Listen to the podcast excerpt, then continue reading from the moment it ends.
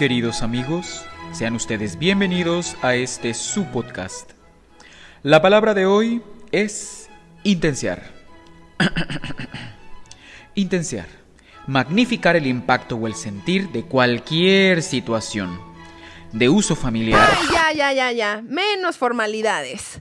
Somos Tricia e Iván, dos amigos que se reúnen dos domingos al mes para intensear sobre películas, libros, series y el aprendizaje de idiomas. Así que, si estás estudiando español como lengua extranjera, te compartiremos la transcripción de cada episodio para impulsar tu aprendizaje con conversaciones auténticas. Diviértete, opina y aprende intensamente. Comenzamos.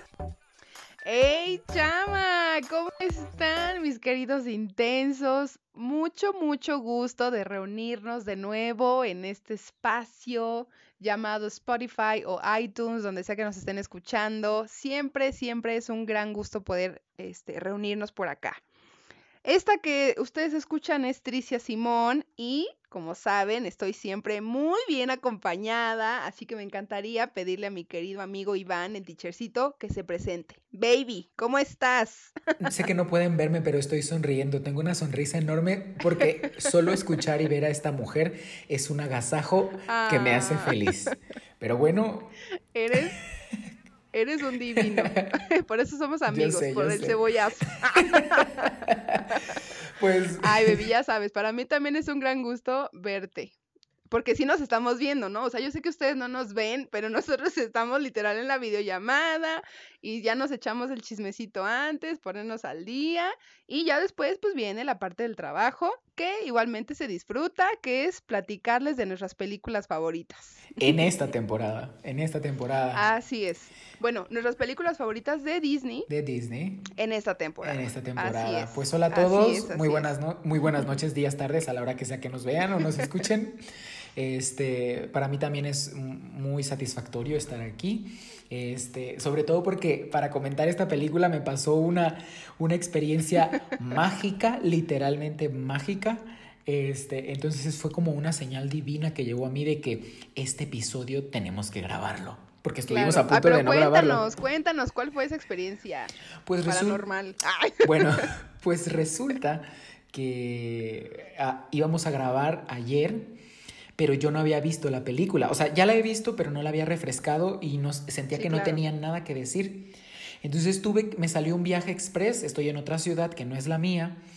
Y por este viaje no me dio tiempo ver la película tampoco hoy. Entonces yo dije, no, pues ya valió, no voy a tener nada que decir.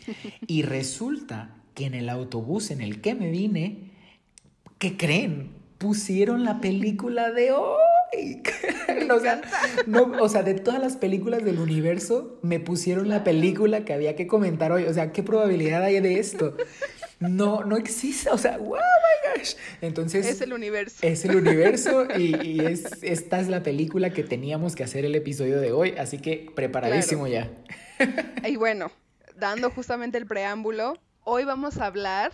Y chama, hoy vamos a hablar de Aladdin. ¡Uh, chica! Yo te quiero enseñar. Esta, ay, no, esta es mi película favorita de Disney. Yo no lo quería reconocer, pero hoy vengo a salir del closet de fan de Aladdin. y déjenles, les platico este, por qué me gusta. Digo, entre muchas otras cosas, pero eh, haciendo un poco de memoria, fue Yasmín, ¿no? La primera princesa que conscientemente tengo noción, tengo recuerdo que me gustó, ¿no? Yo me sentía reflejada en Jazmín, ¿no? Por el físico, el pelo negro, ¿no?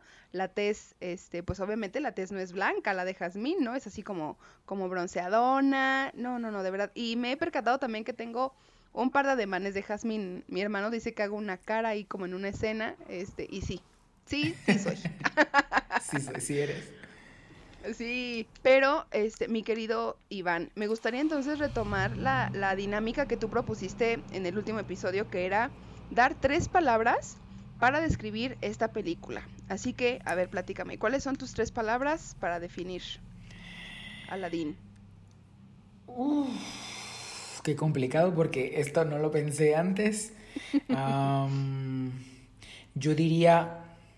Eh, Pensamiento cartesiano es la primera. Pensamiento cartesiano. Segundo, genio. Genio como entendiéndose como la parte de ti que hace tus deseos realidad.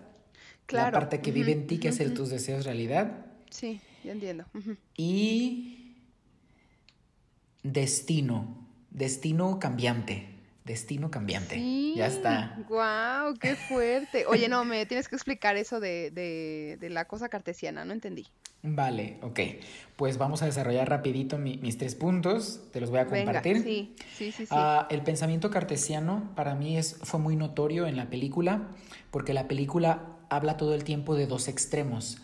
El extremo de no ser nada, de ser un vago, de ser un súbdito, y el extremo opuesto de ser un sultán, de ser una princesa, de ser un rey, de no tener nada de poder a tener todo el poder de repente. Claro. Entonces creo que la película muestra de manera muy eh, continua a lo largo de toda la trama. Sí, eh, de hecho, hay, una, hay una parte en donde decía, en donde Jafar le dice a Aladín, o eres el más poderoso o no eres nada. Entonces, a lo largo de la película siempre hay esta idea de o todo o nada. Y muchas veces eh, nosotros como seres humanos creemos que nuestra personalidad está bien cimentada cuando vamos por la vida de esta manera. O todo o nada, o sí o no, o blanco o negro. Pero desde mi experiencia de vida, creo que cuando tenemos este, este tipo de pensamiento, no, perdemos perdemos muchas oportunidades de disfrutar la vida, porque la vida no solo es blanca o negra. La vida que tenemos es una vida llena de colores y matices tan diferentes. Completamente. Que cuando nos casamos con un polo, cuando nos casamos con un blanco, con un negro, con un sí o con un no, podemos perder la oportunidad de nuestras vidas de disfrutar de un rosa, de disfrutar de un azul marino, de disfrutar de un gris, ¿sabes? De un amarillo. Entonces, por, por, eso es como el plano cartesiano, como que me deja mucho esta enseñanza de Sí, literal, de opuestos, ¿no? Pero opuestos extremos. Sí, opuestos extremos que para mí no son saludables porque siempre van a llevar a un conflicto. Claro. Ay, qué fuerte, chama, arrancas muy fuerte tú. Yo ya voy a decir pura mamarrachada a partir de ahora, porque yo ya no puedo debatir nada en contra de ese análisis que nos acabas tú de echar. A ver, bueno, tú dime, ya te di yo mi primer punto, tú dime cuáles son los tres tuyos. Híjole, mira, para mí sería eh, empoderamiento, sería eh, poder, y ahorita voy a explicar ese punto de poder, y finalmente eh, bondad. A ver, échalo. Bondad, sí. Eh, bueno, empoderamiento, porque justo eh, analizando un poquito el personaje de Jazmín per se, o sea, y, lo platicaba con mi hermano justo porque estábamos viendo juntos la, las películas, porque justo acabamos de hablar de la versión animada y de la versión, de la versión, perdón, live action. Que, ¿Cómo habíamos dicho que quedaba entonces el término traducido en español de live action? no me acuerdo. Con, con actores de carne y hueso, no sé. Ya. Bueno, la, la que no es animada, ¿no? y eh, bueno, empoderamiento, porque justo para mí Jazmín es esta primera princesa que dice, oigan, chama, a mí me perdonan, pues yo tengo la corona, tengo cuerpazo, tengo pelazo, soy rica, pero yo no soy objeto de nadie, ¿no? Entonces, eso me parece un punto de quiebre padrísimo que empezó a tener este Disney, ¿no? En ese tema justo del empoderamiento eh, femenino, concretamente. Poder, bueno, justamente coincidiendo contigo con lo del genio, ¿no? Eh, sí, claramente el genio representa esta figura de un ser mágico, ¿no? Que lo que tú pidas te lo van a conceder, pero justo sí coincido contigo en este tema de que todos tenemos un genio o que nosotros mismos somos nuestros propios genios y lo que pidamos se nos va a conceder. Entonces, a ese tipo de poder me refiero, al, al poder interno, ¿no? Y bondad, porque justo también desde toda la película nos plantean que, que pues Aladín, a pesar de vivir en todas sus carencias, el man era de un corazón, bueno, purísimo, ¿no? Aunque tengo un poquito de conflicto, pues que le mintió aquí a tu tía, la Jazmín, para quedarse con el amor de ella. Pero bueno, al final ella y el papá, ¿no? También caen en cuenta de que pues los, los sentimientos y las intenciones de él eran honestas y por eso es que le dan este su segunda oportunidad. Y yo dije, bueno, pues está bien. Vamos a darle entonces a Aladín su segunda oportunidad. ¿Cómo de que no? aparte, pues cómo no, si está bien guapo el cabrón. Fíjate que... esto último es broma, ¿eh? esto último es broma. Fíjate que, de hecho, yo te, voy a, yo te voy a decir que de todas las películas live action que ha hecho Disney, esta ha sido la mejor para mí. Es, sí, es coincido. Los... ya. Aquí se acaba el podcast, gracias. No, o sea, la selección del cast, el cast es ideal, me encantó, muy bien hecho, respetaron las canciones, respetaron las, la, comedia, la esencia del genio con Will Smith es fabulosa, o sea, es el mejor live action que ha hecho Disney hasta ahora de todos los que, de todos los que ha hecho. Es espectacular Aladdin a nivel de show, a nivel de la. Cuando, cuando entra Aladdin a la, a Ágrava. Sí, y, ese show que de por sí en la caricatura, en la versión animada es era. Buenísimo, también es espectacular. Pues en la versión live action así fue. O sea, respetaron esa genialidad. Entonces me parece. no todo, es, hasta el monito, este Abu. Es, es preciosísimo. La alfombra tiene, es simpática. o sea, el único que la verdad no me gustó fue Jafar. No, chama, mira, yo aquí ya voy a empezar a debatir. Pero bueno, primero, yo coincido completamente contigo. Es sí, hasta ahora, desde mi punto de vista, bastante subjetivo, obvio, porque ya dije que Aladdin es mi película favorita. Pero a mí, como fan de Aladdin, de Aladdin animada, a mí no me debieron nada, al contrario, o sea, me dieron muchísimo más. Ahorita que decías que, que te gustaron ciertas características, una que yo también rescataría. Eh, el vestuario. Su madre. Sí. What? no, no, no, no, no. O sea, la, la ropa. Este. Que, que, idearon para la princesa, porque justo a mí el, el, vestido original de Jazmín me encanta, de hecho, mira, eh, bueno, obviamente los radioescuchas, o bueno, nuestros escuchas no van a ver, pero yo aquí tengo mi termo de Aladín, ¿no? Con el ¿eh? dibujito de tu tía, la Jazmín, ¿no? Que yo le decía a mi hermano, oye, es que, o sea, la morra se ve súper guapa, ¿no? O sea, animada y todo, pero se ve súper bien, así en, en topsito y el pantalón, muy sexy. Pero en la película de live action creo que mantuvieron más bien esta estética femenina, ¿no? Sin, sin sexualizarla, cosa que a mí me encantó. Amé el maquillaje, como dices, o sea, el cast está buenérrimo. De verdad, creo que no, no pudieron haberlo hecho, hecho mejor. Me gustó también lo de las, las canciones, se inventaron también sus propios chistes, eso estuvo bueno. Hicieron algunos ajustes, perdón, en el, en el argumento, porque había a lo mejor ciertas cosas que la animada para trasladarla a live action como que igual no, no iba a cuadrar tanto, ¿no? Este tema justo de, de cómo Escaladín tenía que decir los deseos y esto y lo otro, no sé qué. Eso estuvo muy bueno. Y también me gustó este, cómo hicieron la adaptación al al, tema cultural, ¿no? De, de, la película, ¿no? Como Jasmine en, en la versión eh, eh, live action, perdón, ella literal se refiere a su papá como Baba, ¿no? Que es como muy común en, en esta región del planeta. Desde mi punto este, ignorante, obviamente, porque yo no soy experta antropóloga, ¿no? Pero sí he escuchado como que es muy común y que justo hacen como mucha referencia a esto de que hay los dinares y hay que los dátiles, ¿no? De, de un tipo de, de medio para intercambiar, ¿no?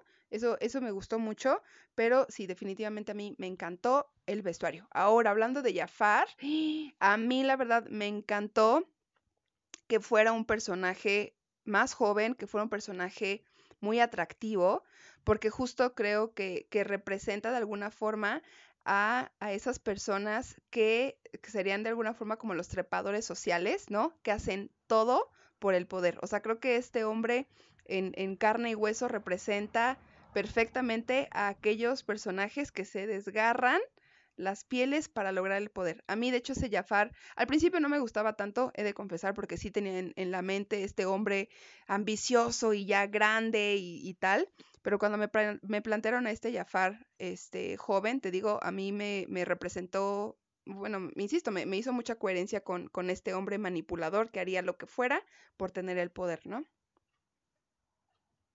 Sí, es que todo, hasta la serpiente que estaba en su, en su, ah, el, bastón, bueno, el, el báculo, báculo, sí, creo que báculo, ¿Báculo? Mm.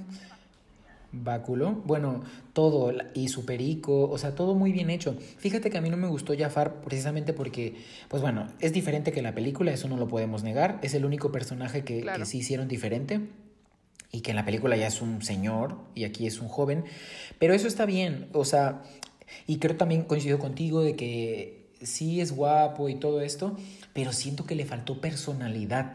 Como que su actuación, como su forma de ser Jafar, no, a mí Jafar me daba miedo cuando yo era niño, ¿sabes?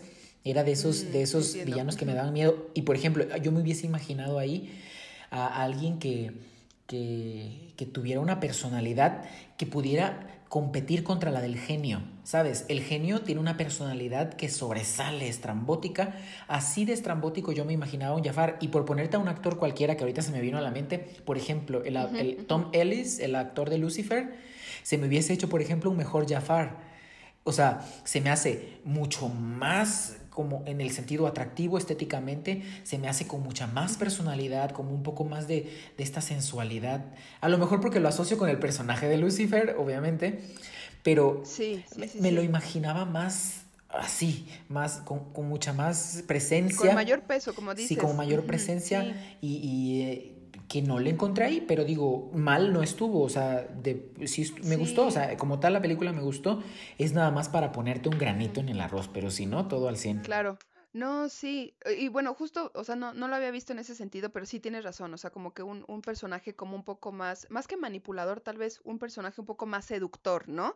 Porque justamente es como los personajes o las personas más bien que nos topamos en la vida real, que justamente esos grandes seductores son los que logran sus objetivos, y te digo, son los trepadores sociales.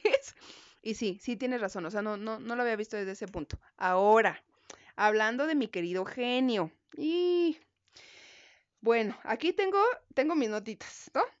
Y la verdad es que eh, nuestro queridísimo Robbie Williams hizo un gran, gran, gran trabajo en el doblaje de, la película animada. Y verdaderamente, y mismo Will Smith lo dijo, ¿no? O sea, eh, nadie quería ese rol del genio porque claramente son unos zapatos grandísimos. Nadie los iba a llenar. Cosa que creo que Will Smith hizo súper bien porque sí creo que Will Smith hizo suyo ese personaje, ¿no? O sea, a pesar de que el, personaje del genio en, la versión animada es verdaderamente emblemático, ¿no? Como tiene muchísimos chistes y muchas imitaciones y tal, y que de hecho, hasta donde yo tengo entendido, el, la, eh, la, animación se hizo basada en el doblaje. O sea, primero doblaron a, a Robin y después ya hicieron algunas animaciones para adaptarlo, justamente por la eh, genialidad y, y, por la improvisación que él tuvo a la hora de hacer el doblaje, ¿no? Ahora, insisto, Will Smith es un, es un hombre que a mí en lo personal me cae súper bien, es muy carismático. Yo le sigo la carrera desde que era el príncipe del rap, ¿no? Entonces ahora verlo consolidado en este personaje de genio, la verdad es que a mí me gustó el, genio de Will Smith. Y la verdad es que no creo que valga la pena hacer comparaciones de quién fue mejor. No, porque creo que cada uno lo hizo suyo y eso es completamente rescatable, ¿no? Habrá personas que no les guste. A mí la verdad es que eh, el genio de Will Smith me gustó. Siento que hubieron dos o tres chistecitos que igual como que no iban, como que medio sobraron, que es justo la, la parte donde eh, el genio convierte a, Aladdin en, en, este príncipe Ali y que justo el genio empieza a hacer todo este chistecito de que, ay, no, y este, mi trabajo is on fire y no sé qué. Como que siento que, eh, chama, no, eso es ya muy, muy Robin, ¿no? Entonces, no, eso no, no iba contigo. O sea, tú te pudiste haber aventado otro chistecito, pero bueno, la verdad es que sí, te digo, me, me gustó. Y sobre todo me gustó el giro que le dieron al personaje, ¿no? De que más allá de volverse libre, él se volvía humano. ¿no? Entonces eso también me pareció padre y que ya lo habíamos mencionado en el episodio anterior de, de Mulan, que estos términos de hacer estas películas en live action creo que lo aterrizan un poco más a términos pues más humanos, ¿no? De oye, pues alguien va a tener esta reacción y, vas a pensar esto, vas a pensar lo otro. Entonces eso, eso también me gustó, me gustó mucho. Oye, que también hablando de personajes emblemáticos, yo quiero hablar de esos animales espirituales, bueno, así les digo yo, pero que son como los, los compinches de los protagonistas, ¿no? Tenemos a Abu, que es el mono, este, acompañante de, de Aladín, y tenemos a Rajá, que es el tigre de Jazmín. ¿Qué tal? Yo insisto que son animales espirituales porque creo que representan muy bien la personalidad de cada uno, pero tú dime, ¿qué opinas? Sí, yo creo que ah, tiene, fíjate que tiene nombre esto, este, se llaman tótems. Eh, los mm. tótems son figuras, en, algunas culturas son figuras de animales, son espíritus de animales que guían y que tienen ciertas características eh, humanoides ah, y que sirven pues justo para guiar el camino espiritual de la persona a la que acompañan. De hecho, en muchas interpretaciones de sueños, si tú sueñas con ciertos animales van a tener como una simbología, ¿no? Van a, van a tener una, un mensaje para ti. O si en la vida real, por ejemplo, mm, vas por la calle y de repente pasaron 10 personas, pero a ti te, a ti te hizo popó la paloma, es porque el mensaje es para ti, ¿no? Este, Defienden muchas culturas. Entonces, como por ejemplo Tora ahí atrás, Tora es su gatita. Aquí, tengo a mi, a mi raja. Que está, que está pasando ahí atrás. Entonces, tiene un significado y estoy seguro que no son aleatorios, ¿eh? estoy seguro que... sí, que no fue al azar, sí, sí, sí, completamente de acuerdo. Que tenían la, intención de corresponder con, con, con el, estereotipo de estos personajes, ¿no? O, con la, o complementar este, la idea de, de, estos personajes. Y, y, sí, no, el tigre me gustó muchísimo. Estuvo, los, los, animales en general de la película están muy lindos. El tigre me pareció espectacular. Sí, sí, sí, la, la verdad es que eh, Disney en temas de animación son, son los reyes, ¿no? O sea, y bueno, ya más adelante tal vez lo, lo hablaremos, pero la animación para animales, este, en, en, tema virtual, pues, ¿no? Que es como se representan estos animalitos en, en Aladdin. La verdad es que también muy bien hecho. O sea, este, hay, un, hay una escena que me encanta en, en la versión live action, live action donde eh, Abu hace una reacción así como que sonríe súper estresado viendo al genio como, ay, no sé qué responderte, ¿no? Entonces, sí, sí, sí. Este, es una reacción que cualquiera de nosotros tendría y, y, que a pesar de que son personajes virtuales, igualmente te pueden caer bien y, al final Abu es un personaje bastante importante en, en, la trama, entonces creo que también lo, lo trasladaron muy, muy bien a, a la versión de live action. Chama, pues mira, lo que a mí respecta, ah, bueno, no, espérense, se me está olvidando un, un puntito que me fascinó, me fascinó, me fascinó de la película. Esta puerta, esta oportunidad que nos plantean de que Jazmín en Sultana del Norte. Ah, chama, qué fantasía, me encantó. Yo dije, sí, claro que sí. El papá diciéndole, no, corazón, a ver, tú a partir de ahora eres la ley y aquí se va a hacer lo que tú quieras y tú te puedes casar con quien tú quieras, pero sobre todo tú vas a tener la capacidad autónoma de poder ejercer el, este, pues el poder en, en esta nación. Entonces, esa fue mi parte preferida de esta versión de live action, la verdad. Sí, ya, sí, sí, sí lo creo. Es, es un mensaje eh, poderoso y creo que y creo que sí que justamente logra capturar esta, esta, esta esencia de, equidad para ejercer el poder eh, que, siempre se ha, que siempre ha existido, porque aunque no había sido reconocido en muchas sociedades o en muchas culturas, como por ejemplo la nuestra, realmente en casa quien, quien mandaba era, era mamá, ¿no? Este, de manera, de manera así por debajo del agua, como decimos por aquí, pero nuestra, nuestra familia es como muy de, nuestra sociedad es como muy de matriarcado. Entonces yo creo que, que él, su papá era un rey justo, que supo gobernar bien Agrava y la hizo prosperar. Entonces hubo un buen rey, bueno, un, un buen sultán y también iba a haber una buena sultana, porque, porque líderes existen eh, de todos colores y sabores, ¿sabes? Buenos líderes existen de todos colores y sabores. Pero me parece muy lindo que hayan reconocido y hayan hecho este, este reconocimiento para el poder que tiene el personaje de Jazmín para ejercer su poder. claro. Oigan, y yo no me quiero ir este, de este podcast sin reconocer la guapura del actor que hace justo de, de Aladdin en, en, live action. Oye, o sea, yo lo vi la primera vez y sí fue como, ah, pues el, el man queda perfecto, o sea, sí lo veo y veo a Aladdin. Pero ahora que empecé a ver la película por segunda, tercera, cuarta vez, no, la verdad es que, o sea, y bueno, no, no solo necesariamente hablando de él, o sea, verdaderamente ella también es hermosísima. Y a lo mejor está mal que yo lo diga y que solo me enfoque en esta parte de, del físico de ambos, pero no, yo quedé cautivada por la guapura de esos protagonistas. Yo los quiero ver ya en todas las películas juntos. Y me gustó muchísimo, la verdad, sí, o sea, aquí en esta película Disney no me debió nada, me dio todo. Yo le di todo a Disney también con esta película. y eh, muy contenta yo, la verdad. Y bueno, ya para cerrar, Iván, platícanos. ¿Qué comentarios finales tienes para esta película? Y sobre todo, la muy esperada calificación. De una a cinco llamitas, ¿qué tanto te removió Aladdin? yo diría a Aladdin le pongo un... O sea, me gustó 10. o sea, me encantó. Muy buena película live action y pues la animada ni se diga, ¿no? Es una favorita. A esta, en cuanto a removerme intensidad interior, yo te diría que a lo mejor en este momento un 4, un 4, yo le pondría un, un 3.8 de intensidad. Eso, eso lo, me, me, quedo con el mensaje de, de, del genio que tú bien ilustraste. Ese es como mi pensamiento, porque hay algo que dice el genio justamente en la película, rapidito, que dice que este, todo está dentro. O sea, como que te, da a entender que la genialidad está dentro. El genio que cumple los deseos es adentro, está dentro. Entonces yo siempre he creído que la salida es hacia adentro. Entonces normalmente vamos por la vida buscando, buscando fuera, este, que el genio dice de nuevo, Aladín, no hay fortuna ni poder que te puedan hacer feliz. Y entonces, eh, yo que esto lo, lo complemento, ¿no? Es como, no es hacia afuera. Si tú quieres avanzar, si tú quieres crecer, no es hacia afuera que hay que mirar, sino hacia adentro, ¿sabes? La salida es para, para allá. Entonces, pues con eso me quedo. ¿Tú cuántas, cuántas llamitas le pones? Ay, chama, yo ya dije que yo no iba a poder dar una opinión subjetiva, digo, una opinión objetiva, porque esta, esta es la favorita, la favorita.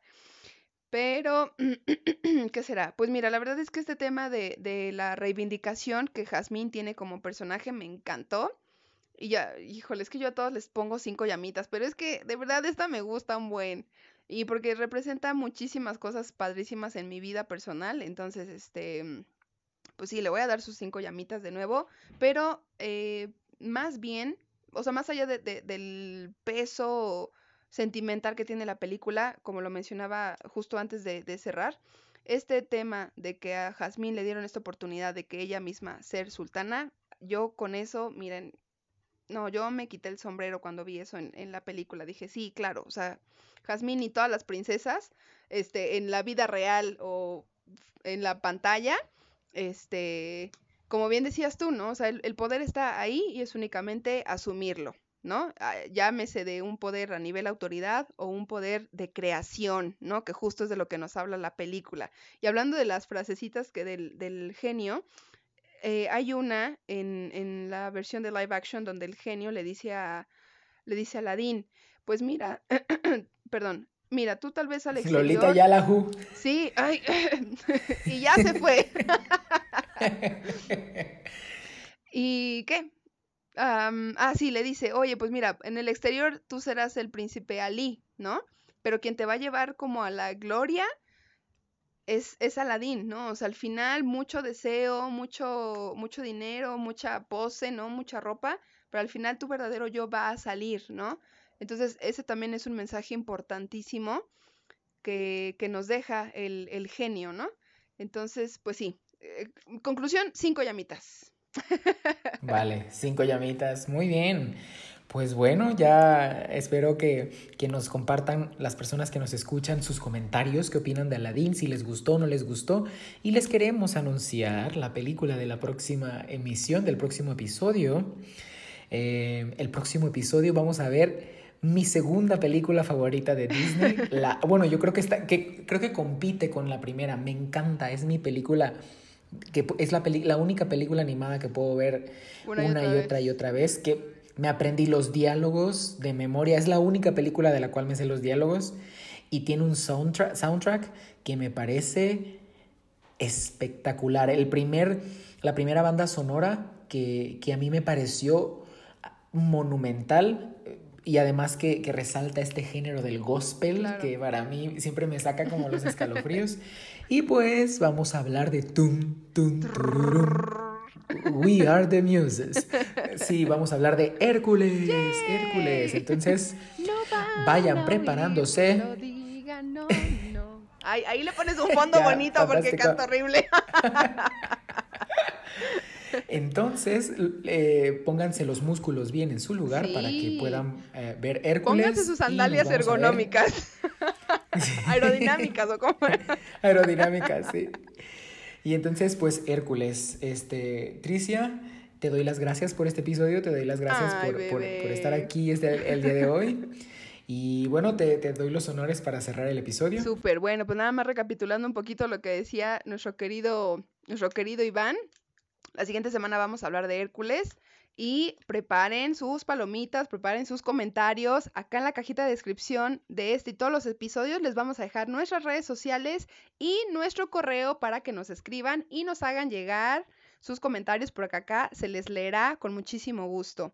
Baby, igualmente te agradezco reunirnos eh, pues cada semana, ¿no? Para platicar, para platicar de las películas, eh, de lo que sea y compartir este momento y hacerlo eh, pues más público para nuestros queridos escuchas.